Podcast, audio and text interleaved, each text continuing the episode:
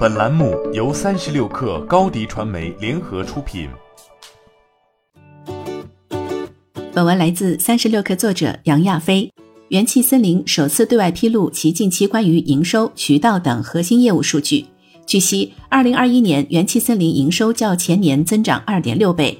此外，今年第一季度营收同比去年增长百分之五十。这一系列增长背后是元气去年渠道扩张的结果。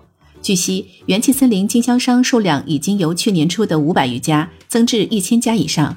其中，今年 Q 一季度，元气森林线下终端数量突破一百万个，覆盖全国八百多个城市。元气森林副总裁李国训表示，截至今年第一季度，全国线下渠道体系搭建初步完成，在一二线城市之外，以西南地区的三四线城市开拓较为顺利。据悉，其市占率达到了全国水平的两倍。李国训表示，元气森林今年计划向全国复制西南渠道的下沉经验。元气森林并未披露2021年具体销售额。不过，关于2020年元气森林营收，市场上有两种口径，一说27亿元，一说29亿元。按照此次官方2.6倍的口径，2021年元气森林营收预计在70亿元到75亿元左右。过去一年，元气森林也在向上游发力。过去一年，元气森林自建工厂从两家增至六家。今年三月，元气森林位于江苏太仓的第六家工厂正式签约，引入了全自动无菌碳酸生产线。此外，元气森林供应商数量从去年初的两百多家增至三百七十家。李国训表示，这标志着元气森林初步告别供应链卡脖子的尴尬局面。在主力单品气泡水之外，元气森林的新品也在陆续推出，其中外星人电解质水在今年一季度月销售破一亿元，是去年同期两点五倍。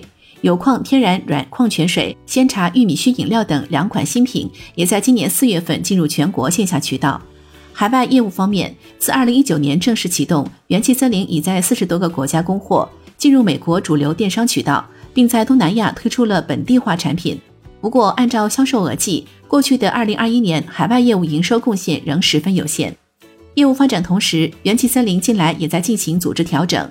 员工数量从去年两千家增至超过八千人，并从去年底开始进行中台化、数据化等组织改革。元气森林此次也部分回应了近期公司高层变动。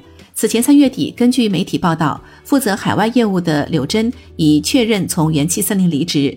李国训表示，高层是有一些变化，但核心创始层比较有韧性。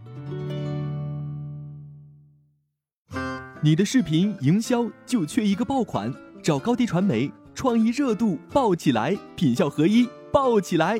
微信搜索高低传媒，你的视频就是爆款。